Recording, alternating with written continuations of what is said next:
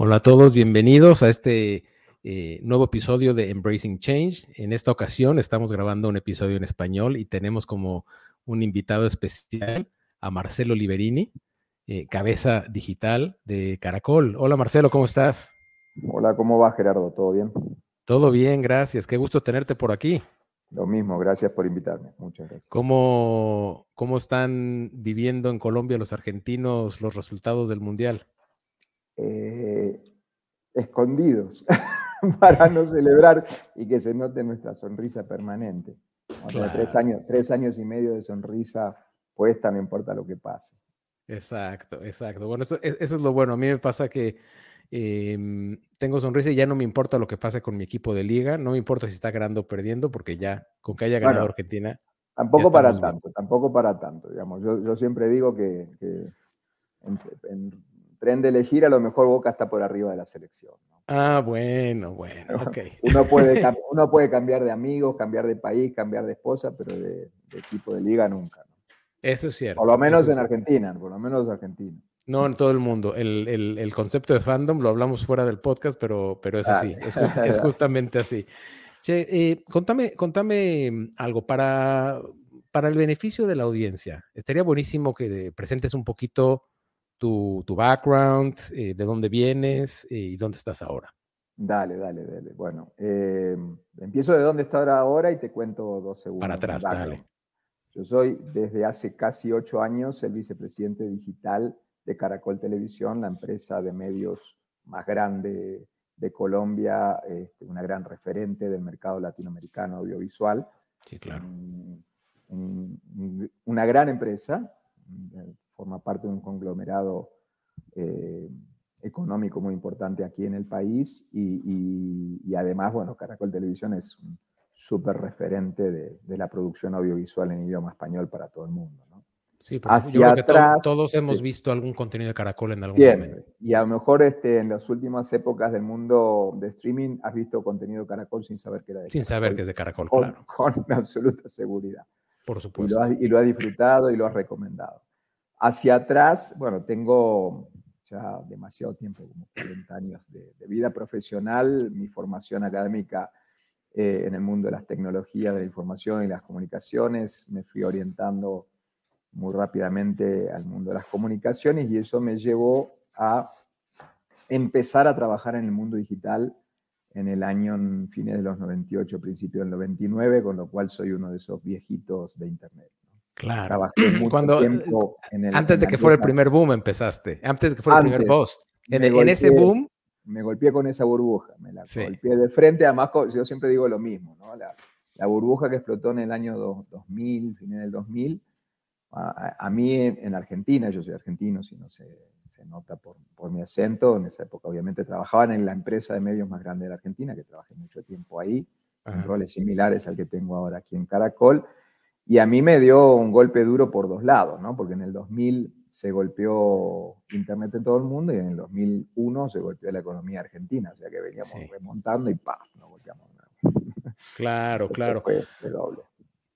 Oye, y lo que es interesante es, eh, mucha gente en ese momento que apostó eh, su carrera para estar en esta nueva cosa, que en esa época era el Internet, cuando, cuando se cae y, es el, y se poncha la burbuja, eh, como que se tratan de reubicar en otro lugar, como que no, mm.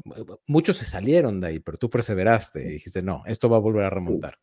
Pues sabes que yo en general, yo siempre digo que yo cada vez que he cambiado de trabajo, o casi siempre, no siempre, ¿no? pero muchas veces que he cambiado de trabajo me he ido a hacer cosas que no había hecho antes. O sea, mi resiliencia en eso, adaptarme, usar el, como digo yo, el sentido común. lo más importante es usar el sentido común profesional, me ha ayudado. Pero por el otro lado, mucho de inconsciencia también, ¿no? Mucho de inconsciencia. Cada vez que he cambiado de trabajo me iba a una gran incertidumbre, con lo cual el mundo este incierto de, Internet y lo digital para mí es lo más usual en mi carrera. Claro. Y tuve una gran ventaja en ese, en ese momento de, la de, la explosión de la burbuja. Yo estaba en una de las empresas más importantes de, Argentina y además no estaba solamente, en esa época eh, era muy usual eh, que las empresas entraran en mm, estrategias de contenido o estrategias de plataformas digitales más conectividad. Era la época de, replicar lo que hacía América Online en Estados Unidos. Entonces el grupo, el grupo Clarín había hecho eso, había creado una empresa para replicar ese modelo. Entonces yo además era el encargado de liderar todo el equipo de tecnología, que además de tener todas las estrategias de la, de la Internet esta que se exportaba, éramos el, uno de los más importantes ISPs, Internet Service Providers de, Argentina. Y ese negocio, extrañamente, aún en esta explosión posterior de la economía argentina, no se rompió. Eso, eso a mí siempre me llamó mucho la atención en el año 2002 empezó la transición de las conexiones por teléfono, del dial-up a, las a las primeras conexiones de banda ancha, de los 128 kilobits por segundo, esas cosas, de, así de sí, ¿no? Sí, sí, que algunos nos acordamos. Exactamente, de los ruiditos de los, de los modems. A mí me tocó desde ahí en adelante. Y lo raro es que obviamente esas conexiones fijas eran más caras y la Argentina estaba destruida, rota en mil pedazos económicamente. Y sin embargo, uno percibía que en los momentos que todas las empresas de servicios se desconectaban, la gente eh, optaba por salirse de, las, de, sus, de sus servicios recurrentes, las de Internet no, y no solamente no se desconectaban, sino que migraban a un servicio de más categoría. Entonces, claro, Tuve, suerte, tuve suerte también. Re, interesante la trayectoria. Entonces, de lo que me platicas, has trabajado tanto en la tubería como en el como, como, en el líquido que pasa por la tubería, ¿no? Sí, además ahí de todo, ¿no? Desde aquellos primeros se les decía portales horizontales, donde era prácticamente la puerta de entrada, al estilo América Online, ¿no? Vos entrabas a Internet a través de tu portal, ¿sí? Claro, que, el portal que, te daba el proveedor de servicios. Por supuesto, ¿no? Que, en, bueno, en Latinoamérica fueron varios, ¿no? Fue Terra. Claro, eh, Wall, Wall, Terra, en México estaba lo de Prodigy, o sea, cada, país tenía alguno, además de las empresas de telecomunicaciones, cada país tenía un, por lo menos un emprendimiento al estilo American Online y era más usual, del mundo. Nosotros no le pusimos algo OL, bueno, en Brasil sí, era Universo Online y de ahí Wall. ¿no? claro, claro. Oye, y la transición de ese mundo al mundo de contenido, al mundo de televisión, ¿cómo, cómo, cómo fue? ¿Cómo, ¿Cómo es que alguien que viene del mundo puro digital entra, entra al mundo de televisión? Bueno, yo, eh, digamos, tuve ese golpe de suerte de empezar a trabajar en el grupo Clarín en el 99 por, por contactos y por experiencia en las telecomunicaciones. Y ahí, naturalmente, cuando uno entra, entra en un rol de management, ya eh, ya en ese momento entraba en un rol, entré como el CTO de esa organización y a partir de eso entonces estás en la mesa, en la mesa de decisiones, en la mesa directiva, ejecutiva y empezás a relacionarte con todo. Eh, rápidamente nos metimos en el mundo del e-commerce, naturalmente, porque en esa época, bueno, si, sos si tenés entre tus assets un periódico, eh, ¿cómo no vas a llevarte los clasificados al mundo online? Con lo cual, este, eh, eh, acababa de nacer Mercado Libre y, uno pensaba que podía competirle a Mercado Libre. En esa época éramos totalmente claro, claro. No lo logramos, solo para que se, sepa, pero bueno, la intentamos. Eh, y, bueno, es que Mercado Libre terminó siendo, terminó además siendo comprado por eBay, ¿no? Entonces. No, le había invertido, ya, ya le había invertido en esa época. eBay tenía como, creo que llegó a tener un 30%, ahora no sé si lo tiene tanto, pero claro, era una manera, ya, ya en esa época, creo que fue en el 99, 2000, que hubo una inversión importante de eBay en Mercado Libre. Y bueno, claro, pero e, ese es un aprendizaje que uno también va tomando, ¿no? Cuando vos te empezás a meter en otras unidades de negocio, en otro tipo de cosas, tratando de abarcar todo, bueno, vos tenés que saber qué es lo que puedes abarcar y qué es lo que no puedes abarcar.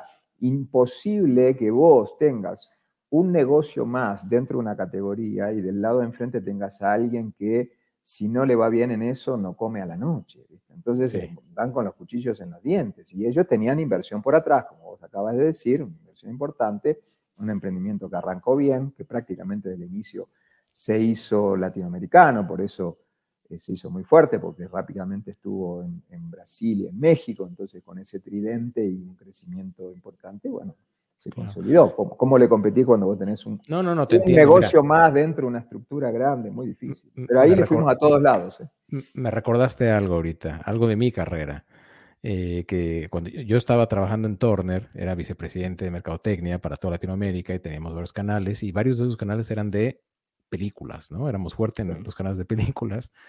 Y en su momento se nos ocurrió, yo le daría el lanzamiento de una eh, red social eh, alrededor de películas que llamaba Amolcine, ¿no? Entonces teníamos amolcine.com y estábamos generando contenido para esa plataforma y estábamos tratando de cerrar eh, acuerdos con salas de cine y, la generación de una comunidad ahí. Claro, todo eso se fue al carajo cuando, cuando surgen las verdaderas redes sociales, ¿no? Cuando termina surgiendo Facebook y terminan surgiendo las otras redes sociales, donde se arman las microcomunidades ahí, ya no tienes la necesidad de ir a una comunidad única Em, pero bueno, son esos aprendizajes. Cuando estaba todo esto surgiendo, se intentaron un montón de experimentos, ¿no? Sí, yo, bueno, todas las plataformas de e-commerce que se te pueden ocurrir, todas, ¿sí? Desde los clasificados hasta el e-commerce general, hasta los eh, eh, cupones de descuento, eh, entramos al gaming. intentamos en su momento también hacer una red social, una red social móvil, nos metimos en el mundo móvil muy tempranamente, entonces ahí, claro, yo empecé a participar Salvo en el mundo financiero, creo que en, el universo digital le entré a casi todo, ¿sí? En esas épocas. Ahora, y entonces yendo a tu, a tu pregunta, de ahí, como el Grupo Clarín ya era una organización multimedial, ¿sí? Eh, eh, periódicos, radio, televisión, cable, era muy natural también entrar desde el primer momento al mundo audiovisual. Eh, yo tenía a mi cargo en ese caso desde la tecnología y después también desde, no tanto de los contenidos, porque había gente dedicada a los contenidos, pero sí en la gestión ejecutiva, todas esas plataformas, ¿sí? Entonces, habernos reunido con Netflix muy tempranamente, me acuerdo haber hecho un viaje a los gatos, eh, antes incluso que, Red Hastings hiciera su, su, visita latinoamericana ya por el 2011, a reunirme con gente allá a ver si había alguna posibilidad de colaboración, haberme reunido con gente de Waze en ah, Argentina, a, ver si, a ver si había alguna oportunidad. En, claro, porque cuando los eh, eh, emprendimientos son incipientes y están queriendo conquistar el mercado internacional, lo primero que hacen es se acercan a empresas de medios grandes para ver cómo puede haber un modelo de colaboración. Yo me acuerdo que irresponsablemente le decía, bueno, pero ¿sabes qué? En vez de hacer, en vez de que yo popule Waze, eh, que te ayude a crecer, hagamos una aplicación que sea Waze, pero con mi marca. te mandaron a volar. más o menos. ¿sí? No me, Han sido muy gentiles, los israelíes no me mandaron a volar, pues sí, se fueron y, nunca más volvieron. Pero sí haber intentado hacer allá por el 2011, 2012, un poquito después de que llegó Red Hastings a, a, lanzar Netflix en Latinoamérica, haber venido a Buenos Aires. Yo he estado en un encuentro con él en, su, en ese tour que hizo por toda Sudamérica y haber entonces intentado replicar un modelo de streaming. Yo he llegado a, operar eh, las primeras plataformas de streaming, en Real Player, la extensión de Real Player del audio al video, y la plataforma de Microsoft en ese mundo. Mucha inconsciencia, mucha inconsciencia. Claro. Pero a ver, Marcelo, ahí, es interesante y, hacia ahí es interesante que llevemos la plática, ¿no? Porque em, el mundo de audiovisual, el, mundo del contenido, eh, sobre todo en Latinoamérica, ¿no? Eh, vivió por muchos años eh, una realidad donde, donde decían, bueno, se va a tardar muchísimo en llegar al streaming a Latinoamérica. En Latinoamérica la gente va a seguir viendo cable, va a seguir viendo TV abierta, mm. el streaming no va a ser una realidad. Y entonces, como que quisieron tapar el sol con un ojo y no hubo realmente una, más bien digamos, hubo una visión más cortoplacista sobre eh, cómo ir moviendo el negocio, ¿no? Eh, mm. Sin embargo, en los últimos cuatro o cinco años hemos visto que eso se aceleró y mm. con COVID, eh, con toda la experiencia de COVID, fue aún más, ¿no? Y surgieron inclusive plataformas como Cuevana que tenían todo el contenido pirata porque nadie lo ofrecía, ¿no? Entonces, desde, desde tu perspectiva, ¿cómo ves tú hoy la realidad del mercado eh, de televisión. Y yo sé que hoy tú estás parado en una TV abierta que es diferente porque tienen otro tipo de, distribución y de, posibilidades, ¿no? O sea, podemos separar quizás TV abierta con cable, ¿no? Y el, efecto streaming. No sé, ¿cuál es tu perspectiva de cómo está afectando el streaming a esas dos, eh, eh, a esas dos categorías de televisión? Sí, solo como una anécdota, también quisimos comprar Cuevana en algún Ah.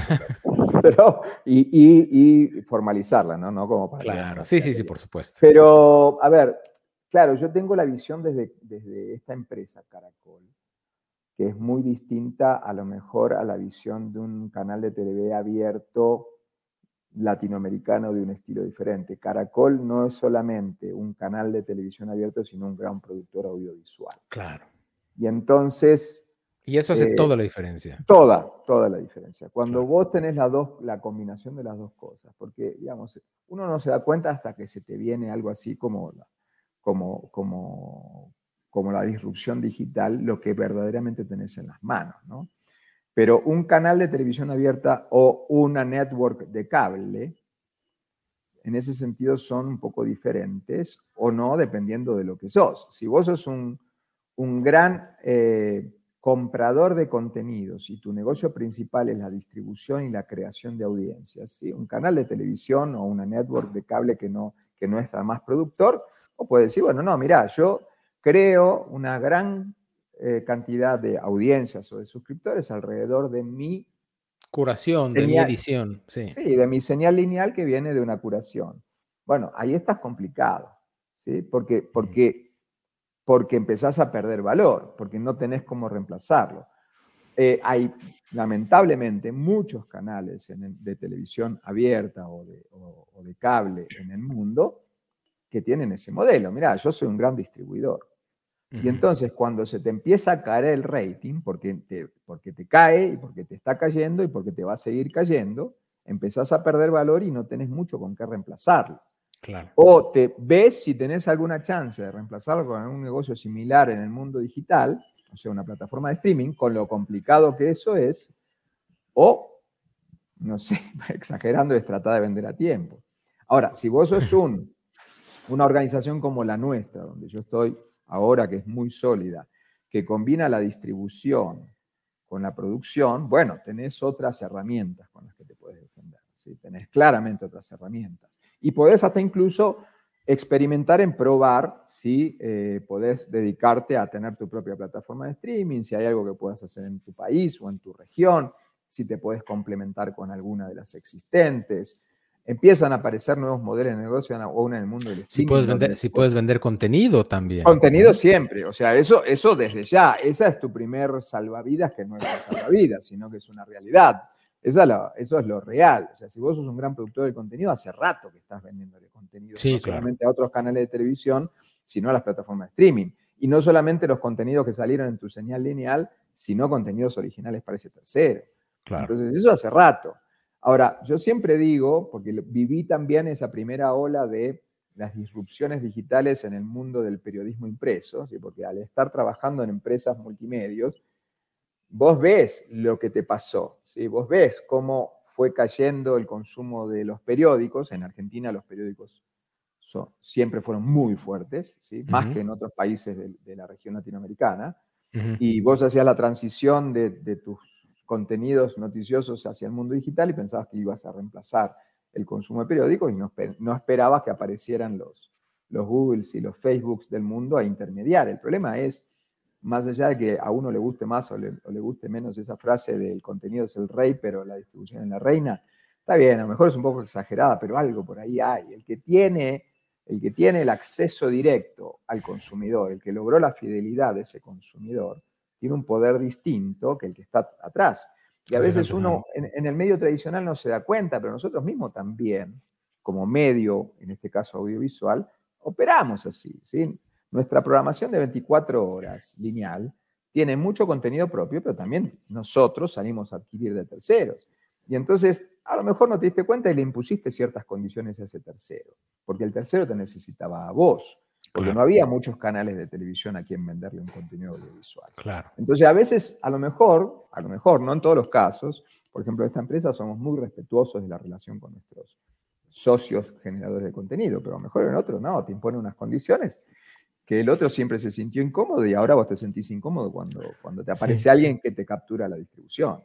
El problema de fondo es ese. Yo lo vi en el mundo periodístico impreso y uno no te das cuenta y a mí siempre me tocó trabajar en los medios en esta función digital de explicar las disrupciones y explicar lo que se viene y lo que se va a venir y tratar de ser así como el adivino con la bola de cristal de cuándo. Y, a mí siempre me tocó ir a la mala fortuna de tener que ir a decirle al, ejecutivo del medio tradicional lo que se viene. Y, porque su negocio se va a acabar. Y entonces a nadie le gusta salirse de su zona de confort. Y entonces todo el mundo piensa que a mí no, sí, a ese otro porque no lo supo manejar, a mí no. Y muchas veces yo he dicho, bueno, pero ¿por qué no hiciste tu plataforma de streaming en el 2007 cuando la hizo Red Hastings? ¿O por qué permitiste que creciera eh, YouTube? Obviamente, digamos, exagerando, ¿no? Porque las decisiones que estás queriendo tomar ahora las tendrías que haber tomado hace 15 años. sí, bueno, y, la, respuesta es, eh, es, sencilla en cierta forma, porque yo viví, yo, yo viví todo eso que tú estás diciendo también desde, desde la perspectiva de TV, TV eh, de, paga, ¿no? Y, yo recuerdo que YouTube, eh, Netflix, Cuevana, todos esos temas surgían en la mesa de discusión. Pero las decisiones, claro, uno que viene de marketing o viene de producto, está tratando de comunicar esto como aquí es donde está hoy el consumidor. Esto es hacia donde el consumidor se está moviendo.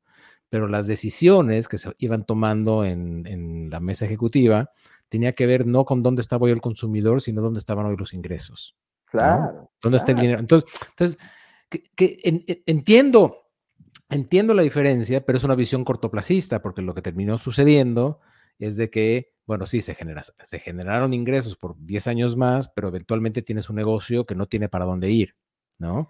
Y el que, no construyó, el, que, el que no empezó a construir en la audiencia hacia donde hoy está eh, el, consumidor queriendo estar, pues se queda atrás.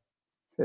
Hay un, mira, hay un, eh, yo lo uso muy seguido, hay un gran gurú del futurismo al que yo sigo mucho y le tengo muchísimo respeto, se llama Peter Diamandis, ¿sí? creador de, uno de los fundadores de la Singularity University y un señor que escribe unos libros muy, muy interesantes. Eh, hay uno principalmente casi fundacional que se llama Abundancia. ¿sí? Y, cuando vos lo lees, sobre todo cuando lo lees estando trabajando en, este, en, en la industria digital, vos decís, pero, pero claro, pero, o sea, el tipo te describe lo que vos venís viviendo hace muchos años y no te das cuenta. Y claro, el mundo digital es un mundo de abundancia.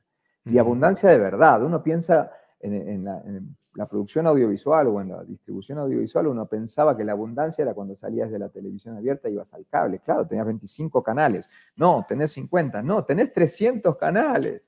abundancia es lo que vivimos hoy, que, que, que se produce más contenido que el que podías consumir toda la humanidad por el resto de la vida. ¿sí? Entonces, cuando vos ves eso, este, te impacta. Y este señor dice, tiene una frase que dice, mejor que vos te generes tu propia disrupción, porque si no alguien más la va a hacer. Claro.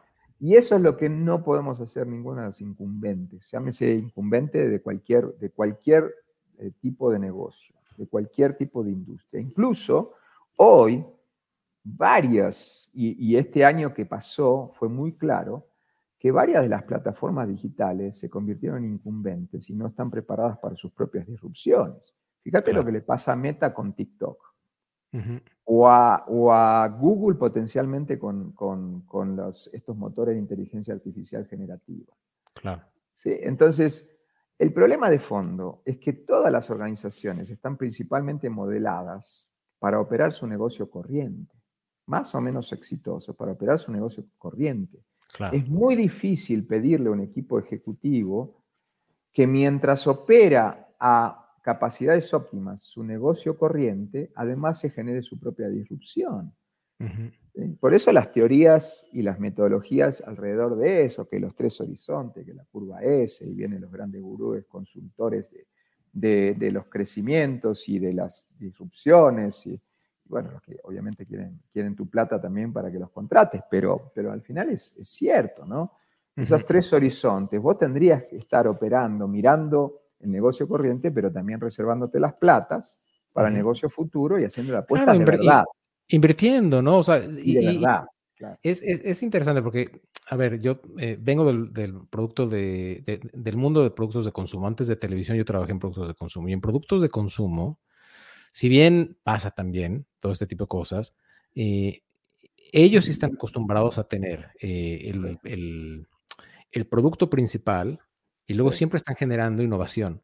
Y siempre hay una plata que se invierte en, eh, en productos innovadores de las nuevas, mm, digamos, categorías que están creciendo, ya sea o las nuevas tendencias de salud o las nuevas tendencias. Y siempre hay una una reinversión en el negocio para la generación de nuevos productos y marcas, porque saben que eh, es dinámico, saben que el anaquel es dinámico y no siempre las marcas van a permanecer. Ah, es raro que tengas un Kellogg's Cornflakes, ¿no? Quizás empezó con Kellogg's Cornflakes, pero, pero ahora tenés un pasillo entero de cereales, ¿no?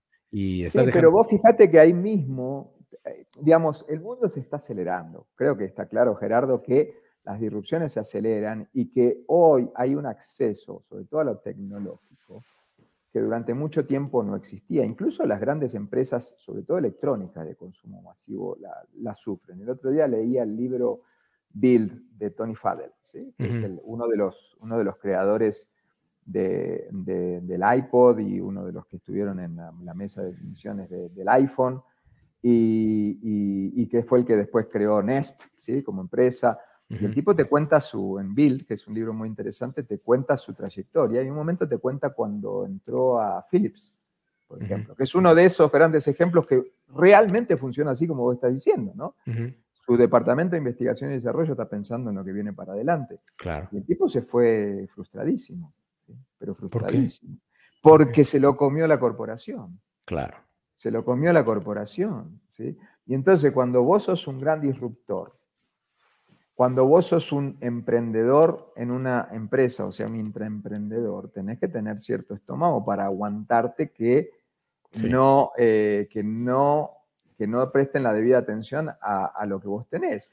Y durante mucho tiempo no había opciones. Entonces las áreas de investigación y desarrollo eran casi mandatorias, pero hoy, más que nunca, bueno, a lo mejor ahora no tanto, iba primero a decir sobre el dinero en el mercado financiero, ahora ya no tanto, pero, ya no tanto, pero bueno, sí. estamos en una coyuntura, eso se va a resolver. Se va a resolver, claro. Entonces, hoy hay acceso a las tecnologías de una manera como no hubo antes, y hay acceso al emprendimiento como, por lo menos yo en toda mi carrera nunca había visto. Entonces, eso permite otras cosas, ¿no? Y el costo de entrada es bajísimo. Bajísimo. Además, eso, eso es fundamental. Y en el mundo digital de software o, de contenidos, más todavía. Y todo el mundo termina pensando que entonces es muy fácil. Y además ahí empiezan los grandes fracasos, ¿no? Tampoco es para todos, ¿eh? No, porque el mundo de la economía de los creadores y los influenciadores, entonces mira qué fácil, me pongo, me, me pongo una cámara apuntándome a la cara en formato vertical, me pongo el teléfono y hago TikToks y entonces soy famoso y me gano toda la plata de MrBeast. No, Mr. Beat, muchachos, hay uno solo en el mundo, ¿sí? Claro. cuentan con los dedos de la mano. Del mismo modo que el New York Times, haciendo la transición del periódico impreso las suscripciones digitales, y son, hay uno, ¿viste? Después que vos eso lo puedas llevar a todos los periódicos del mundo, cada cual en su territorio, es difícil, ¿viste? Sobre todo cuando tu contenido a lo mejor es medio como, comoditizado, ¿no? Claro. Entonces también, el mundo digital, uno piensa que por la abundancia y el que estás a un clic de distancia de todo es fácil, es para cualquiera. Sí, para cualquiera producir contenido, ganar plata es otra cosa. No, no, no, claro, yo lo que me refiero es de que la tecnología, o sea, antes había un costo de entrada que era una defensa hacia una protección, ¿no? Entonces, yo soy un canal de televisión y invertí en unos estudios y invertí en una en, en, en, en satélite, una conexión digital, ¿no? Y invertí, claro, y entonces, bueno, eh, si alguien quería eh, competir conmigo, tenía que meter esa inversión para montar un canal y empezar a competir conmigo, cuando en realidad hoy cualquiera tiene el acceso a la tecnología para poder hacer eso sin el costo de capital para empezar. Entonces, en realidad estamos eh, llegando a un punto donde el costo de entrada es tan bajo que en realidad lo que gana es la idea. Claro, totalmente, por eso, pero ahí entras cada vez más a dos, dos terrenos que muchas veces se malentienden en el mundo digital. Eh, primero, la creatividad. Eh, yo me reconozco muy poco creativo. Yo no me animaría a hacer, por ejemplo, esto que estás haciendo vos, porque, bueno, primero porque creo que no tengo tiempo y el tiempo libre que tengo trato de dedicarlo a otras cosas, a la música, a la cocina, este, a, mis, a mis hobbies. Pero, pero ya solamente esto que estás haciendo vos acá es admirable, ¿sí? Y que te hayas dedicado a hacerlo, bueno, implica intención y creatividad. Y hay muchas otras, gente, otras personas que deciden aplicar su creatividad de una manera diferente. Entonces, a veces sucede que uno tiene un poquito más de autoestima que la, normal. Entonces piensa que, bueno, como sos muy creativo, vas a hacer algo que a la gente le interesa. Y no es cierto. Y ahí es donde te chocas con la segunda parte. El mundo digital te facilita la distribución, sí, es absolutamente cierto, pero precisamente porque todo el mundo piensa que te facilita la distribución, competís contra 4.500 millones de personas en el mundo. Por supuesto. Entonces, anda a hacerte, eh, anda a hacerte conocido, anda, y sobre todo más en este universo de la Web 2 tan dominado por las grandes plataformas, anda a hacer que los algoritmos de esas plataformas destaquen tu contenido. Y si no, ¿qué? Bueno, vos sos un experto en mercadotecnia, bueno, vos sabrás y si no, ¿qué? Pero la gente del común, esos creadores independientes en sus casas, y no, ninguno tiene la expertise que tenés vos como para, ¿y si no, qué? Claro. Entonces, digamos, tiene de bueno eso, la facilidad y estar a un clic de distancia, tiene de malo eso mismo. Mira, es, es interesante esto que estamos hablando, porque Sí, mucho tiene que ver con el acceso, mucho tiene que ver con el, eh, con la creatividad y el contenido y el valor de lo que tú, de, tu oferta hacia eh, lo que la audiencia está necesitando, ¿no? Pero te voy a dar el caso de un cliente que cerramos el mes pasado, ¿no? Un cliente con el que estamos trabajando. Y no me gusta hablar de mis clientes en el podcast porque el podcast no es eh, para hablar de lo que hacemos, pero va con el tema con el que estamos hablando. Ellos son un canal de YouTube, ¿ok? Y es un canal de YouTube que fue armado por gente que son productores muy reconocidos de música popular en los Estados Unidos, ¿ok? No voy a dar los nombres, pero es gente que ha trabajado con Mariah Carey, con Whitney Houston, etc. Han producido eh, a, pesos... Eh, alto nivel. Alto nivel. Eh, pero vieron que hay una tendencia entre la gente hacia el utilizo, eh, la utilización de frecuencias de 432 Hz, que hay mucha ciencia detrás de eso, que habla sobre cómo la música que está generada en esa frecuencia ayuda a balancear las eh, moléculas y las células de tu cuerpo y entonces te, da un beneficio médico de, mental como parecido a la meditación, por ejemplo, ¿no? Eh, pero sin el esfuerzo de tener que aprender o saber meditar, ¿no? Simplemente por escuchar esa música calmas, duermes mejor, te enfocas más, etcétera. Bueno, esa es una tendencia. Adquirieron esto, estas personas la tecnología para desarrollar ese tipo de música y lanzaron un canal de YouTube. Y en un año, por haberle dado a esa tendencia, en un año pasaron de haber abierto, pasamos de haber abierto el canal en cero a tener 80 mil, para finales de diciembre, 80 mil suscriptores, y videos con 6, 7, 8 millones de views, ¿no? Em, con, empezando de cero, ¿no? Y con un, concepto y con un concepto súper... Em, de foco, de nicho. Súper de nicho. Y empezó como un juego, es un playground. Es un playground, porque esto, no viven de esto estas personas, claramente viven de otra cosa, pero es simplemente un juego creativo. Pero para mí el gran aprendizaje aquí, porque yo no, si a mí, si a mí viene alguien y me dice, eh, Gerardo, vos sos consultor eh, de, de, mercadotecnia, ¿en qué lanzamos un canal? Lo último que se me ocurre es en frecuencia 432. No tengo idea. Bueno, pero ahí sabes con qué se asocia Gerardo con otra cosa que también es el territorio eh, ideal para el mundo digital. El mundo digital es súper abundante pero también te facilita mucho la hiper, hipersegmentación. La hiper, la microsegmentación. Eso es exactamente a lo que iba. Esta gente encontró un nicho que no estaba servido por nadie, o por muy pocos, o que estaba servido pero con mala consistencia, y crearon un producto para eso. Y hay gente que lo quiere consumir. Claro, tenés que saber posicionarlo y ahí hay ciertas habilidades y a lo mejor si, te pongo cualquier ejemplo estúpido relacionado con lo que vos decís, yo soy un médico que sabe de esa este, influencia beneficios. para el bienestar y me dedico a producir videos de YouTube hablando de eso, a lo mejor estoy mucho más lejos de poder conseguir 80 mil suscriptores en un año y, y videos de, de 10 millones de reproducciones que alguien que viene del mundo de los contenidos y que buscó un consultor o un especialista médico que lo ayudó a producir esos contenidos, porque ya hay algo que saben por ahí. Una cosa es que vos te dediques a, un nicho. La ventaja de los nichos, hoy en el mundo digital cada vez más, es que a lo mejor vos no tenés que eh, eh, aspirar al mainstream de tener, no sé, 30 eh, millones de reproducciones en 8 horas como el video de Shakira con Bizarrap porque vos podés perfectamente dedicarte a tener 5 millones de reproducciones en dos años en un video, pero esas personas que te consumieron son apasionados por el contenido que vos estás produciendo y a lo mejor la plata no la vas a sacar por el revenue sharing que te da YouTube, sino por los negocios accesorios que vos podés conseguir con esa comunidad que estás generando. Y cada vez es más importante en la creación de comunidad. Esa, esa palabra, creación y fidelización de comunidades. Los medios masivos como el que, en el que yo trabajo y en el que he operado casi toda mi vida en el mundo digital, te guste o no, no sabemos de eso, porque siempre fuimos mainstream, porque siempre, apuntamos a las grandes masas y siempre nos fue bien. Y entonces esos números que vos decís, a mí me suenan a muy poco. Entonces, cuando yo llegué acá a Colombia, este, bueno, prácticamente más o menos, ¿no? hubo un, canal que sí tuvo que desarrollar porque no estaba muy desarrollado, que era precisamente el de YouTube.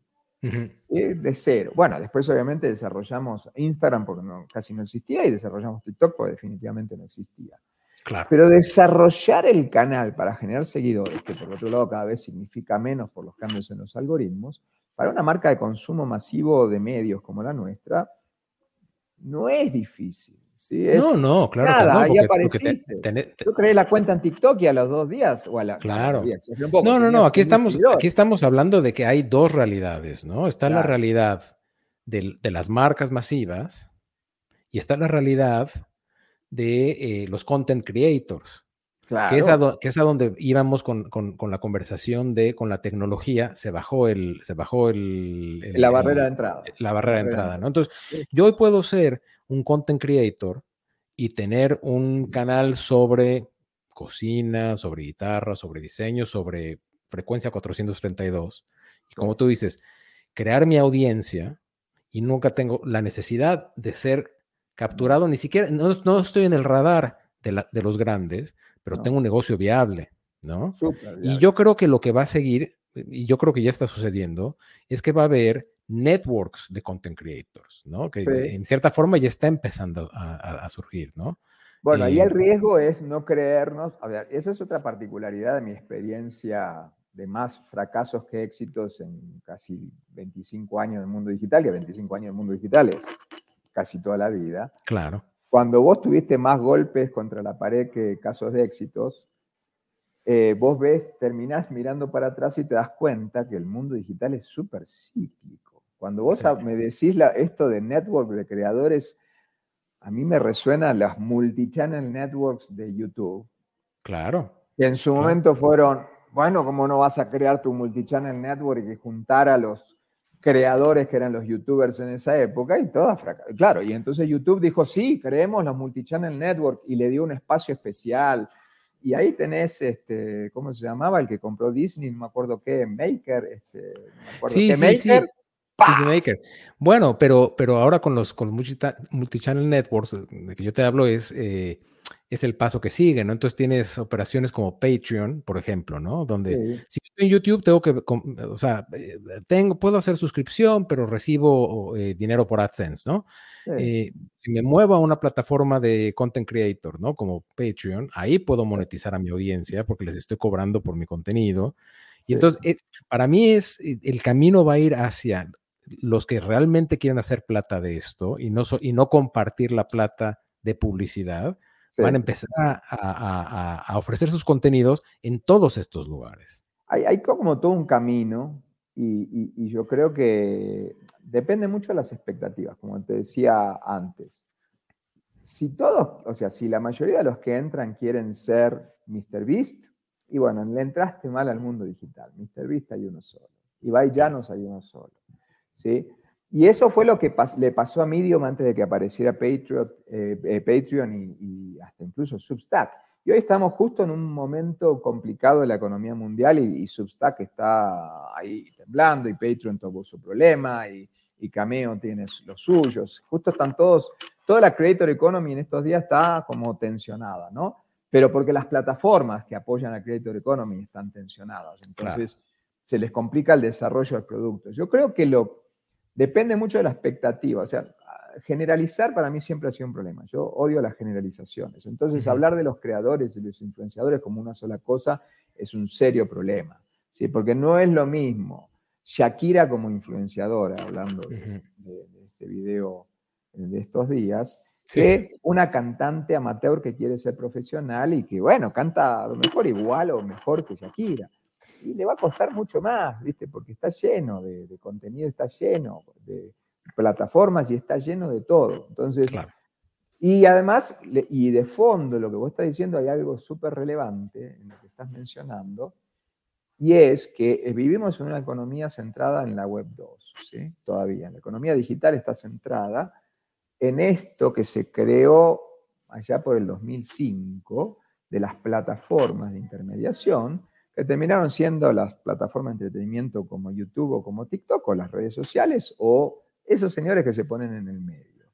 Y ellos te han dominado, ¿sí? Y monetizaron con la publicidad y le quitaron la publicidad a los medios tradicionales y hoy hay un dominio absurdo. Y entonces te comparten lo que quieren y si no quieren no te comparte, como pasa acá eh, aún hoy con, varias plataformas. ¿sí? Claro. Eh, vos trabajás para ellos.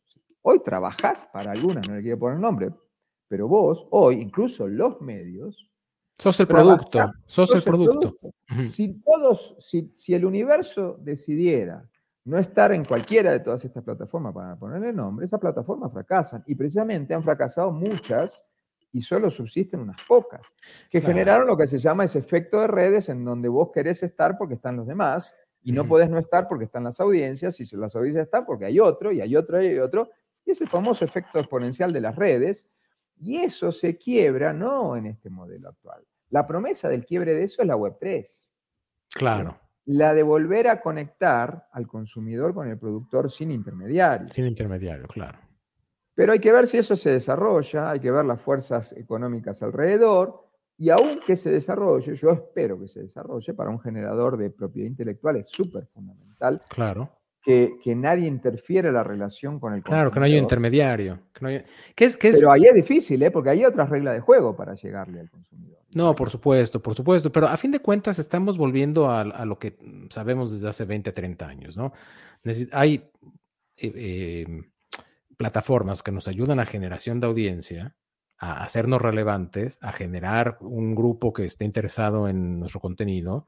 Y luego hay formas de explotar ese IP, ¿no? Ese asset que generaste con ese grupo, ya sea por medio de un revenue share con la plataforma o sacándolo de la plataforma, ¿no? En el caso de los content creators, generar la comunidad, bueno, algo, algo sacas de AdSense o de, o de revenue share, pero luego estos pibes tienen que ir a hacer un evento en un estadio, tienen que hacer en un teatro, tienen que armar un retreat, tienen que, ¿me, entendés? Y eso la monetización sucede en otro lugar. Es que de fondo el problema en el mundo digital es el revenue model. Ajá.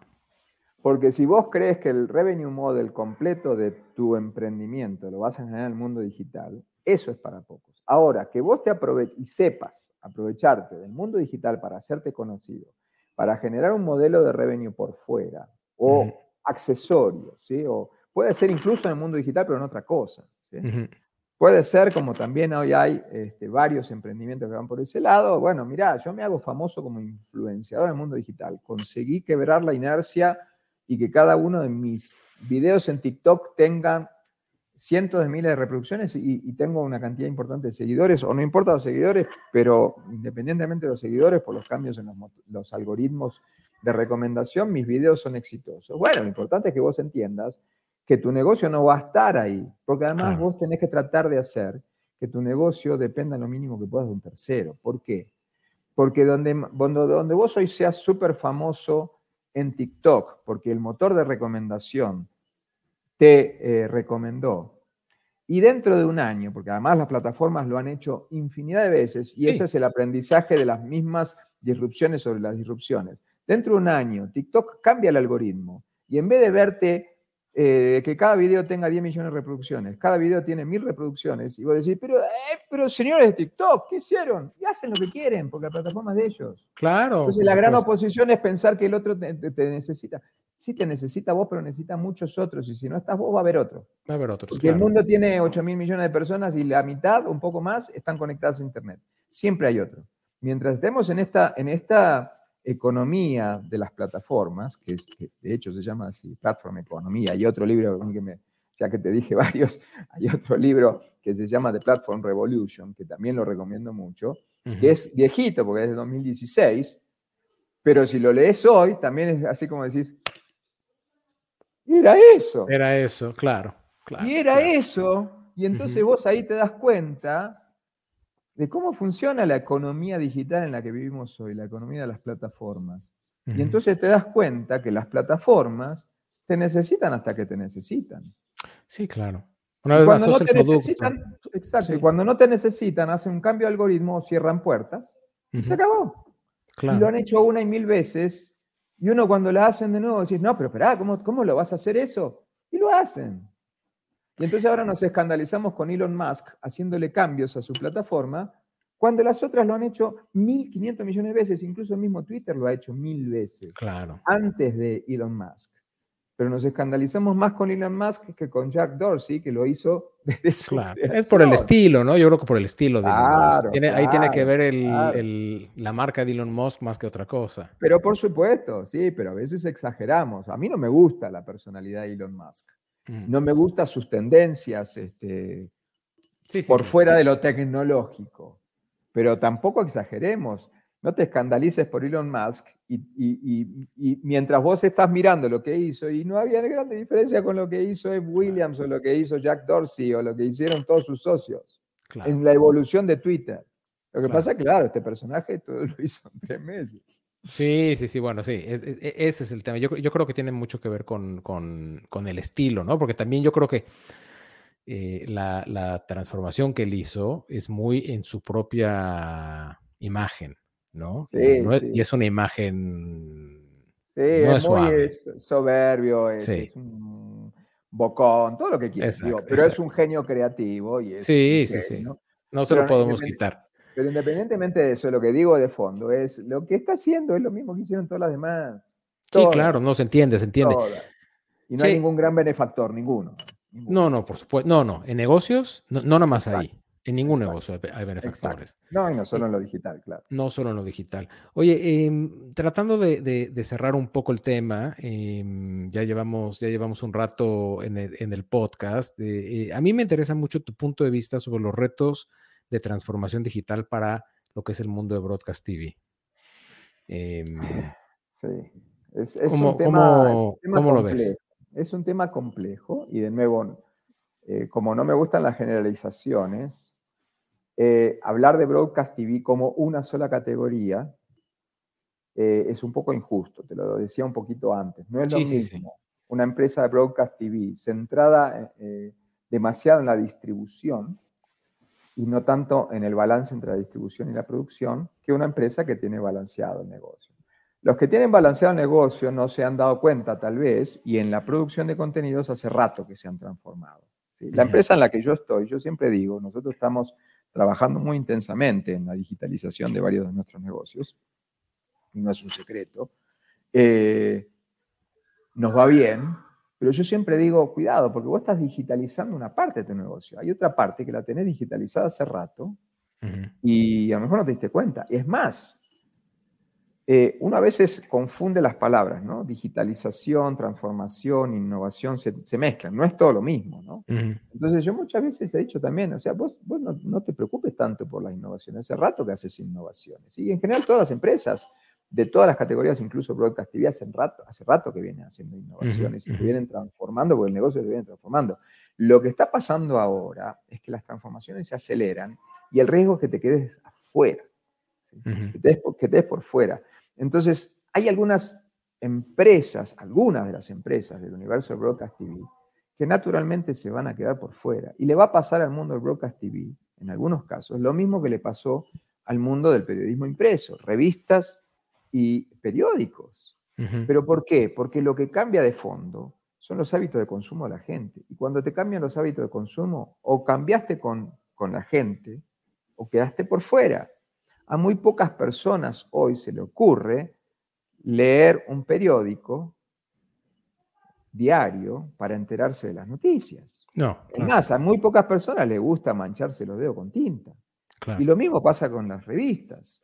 ¿sí?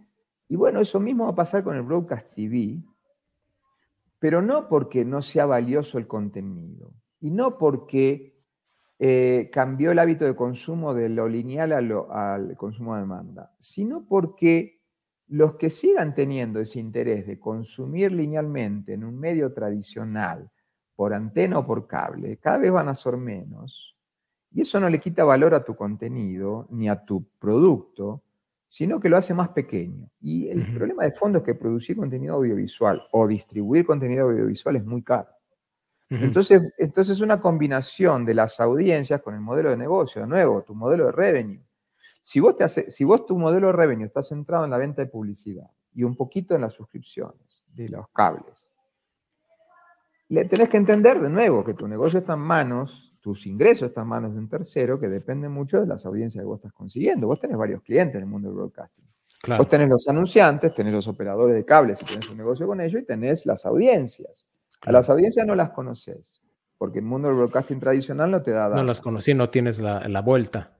No tenés la vuelta, entonces trabajas mucho por el estómago. Se te van eh, más los IVOPES o los Nielsen del mundo. Claro. Vos vas entendiendo cierta información, ciertos indicios, ciertos trabajos de campo, pero se te van achicando, pero no porque a la gente no le guste tu contenido, sino porque se pusieron al lado otros. Claro. Entonces, la transformación para esas organizaciones, en algunos casos es, es posible ya sea con negocios digitales adyacentes o accesorios, o centrándote más en la producción del contenido y menos en la distribución del contenido, o reconvirtiéndote en una empresa de nicho, digital o no. Yo siempre digo que las disrupciones no necesariamente son digitales. Sí, sí, claro. Entonces, o que las disrupciones digitales se le dan a ciertas industrias, se le dan a las personas también las disrupciones digitales. Entonces, el trabajo de la transformación arranca mucho antes de la transformación arranca con algo que lo hablábamos antes, que es la concientización. Cuando vos, cuando vos ya estás centrado en la transformación, bueno, ya tenés una buena noticia, ya te das cuenta que tenés que transformar. Claro. ¿Sí? Pero hay muchas organizaciones que ni siquiera se dan cuenta que hoy, en el año 2023, en el mundo del broadcast TV, tienen que transformarse o mueren. Sí. Y hay otras que no van a morir. Y hay otras que mueren porque no se dieron cuenta, porque tenían todos los indicios, pero no se dieron cuenta. Entonces, es un proceso, concientización, generación de, y cambio de cultura, y el último paso, la transformación. Por supuesto, no van tan linealmente, se van retroalimentando. Pero si vos ni siquiera te das cuenta que tenés que transformarte, jamás vas a dar ningún paso para hacerlo. Sí, por supuesto. Y cuando lo vayas a dar ya es tarde a lo mejor. Sí. no has reconocido el que tienes un problema que tienes que resolver. Exactamente. Entonces, eso, y a lo mejor resolver es hacer un pivot brutal de tu organización. Sí, bueno, a ver, le pasó a, Time Warner, ¿no? O sea, cuando Time Warner quiere, quiere reorganizarse, por más de que se diera cuenta que, que, necesitaba hacer esa transformación, tenías tres organizaciones, ¿no? Tenías Warner, tenías los estudios en Warner, tenías HBO, que era la marca joya, y luego tenías Turner, que era eh, cable, cada uno con, con un CEO y entre los tres nunca se van a poner de acuerdo. La organización no se podía transformar así. Lo único, la única forma que se puede transformar es cuando entra alguien y rompe todo, mm. rompe todo y vuelve a, y vuelve a armar el vuelve, a armar el tablero. Hay un lindo perfil eh, de hace como un mes y pico, un lindo perfil que cuenta toda esa historia, creo que en el New York Times, una nota larguísima sobre la historia, sobre todo cuando se le metió AT&T en el medio, ¿no? además, claro. fue esa otra cosa compleja, ¿no? pero fue lo pero eh, eh, era, eh, algo tenía que disparar. Porque, sí, sí, por supuesto, podía salir bien o mal, ¿no? Pero cuando vos tenés además otros ejecutivos con una mentalidad diferente, se te puede llegar a complicar o te puede ayudar. Bueno, acá aparentemente, por lo que leía en esa nota en New York Times, se le complicó bastante. Es muy linda, larguísima, pero este, linda en el sentido de poder desde la distancia mirar. Entender, ¿no? Entender, mirar y entender, porque además esas organizaciones, bueno, obviamente son. Sí, eso sí, es así. Marcelo, mira, eh, te agradezco muchísimo tu tiempo eh, para, esta, para esta conversación. Yo creo que nuestra audiencia em, va a estar muy, muy interesada. Este es el primer podcast que hacemos en español. Yo siempre he hecho los podcasts en inglés, pero en este caso, como te estábamos entrevistando a ti, pensé que valía la pena hacerla en español porque creo que eres una persona muy reconocida en Latinoamérica y creo que la gente de Latinoamérica eh, que está en esta industria y que está interesada en la transformación digital, eh, se va a beneficiar muchísimo de escuchar tu punto de vista. Entonces, te agradezco muchísimo tu tiempo, eh, disfruté muchísimo esta conversación y espero que en el futuro te podamos tener otra vez en otro episodio. Cuando quieras, yo como te dije mientras hablábamos antes de organizar esta, esta conversación, yo soy de hablar largo y te pido disculpas porque además soy muy apasionado, muy apasionado por lo que hago. No sé si sé, no sé si no sé, pero pero soy muy charlatán y, entonces, y sobre todo en las cosas que me gustan. Entonces hablo largo y, a lo mejor se nos fue un poquito largo y no, y no, logramos cerrar y para mí es muy honrado que me, que me hayas invitado. No, hombre, no te preocupes. Y, todos los que escuchen este podcast y están interesados en conocer un poquito más de lo que hacemos, eh, pueden entrar a Embracing eh, Change en, em, en Anchor o en Spotify y ver otros episodios que tenemos ahí. Todos alrededor del tema de transformación digital. Bueno, muchas gracias a todos y nos vemos en el siguiente.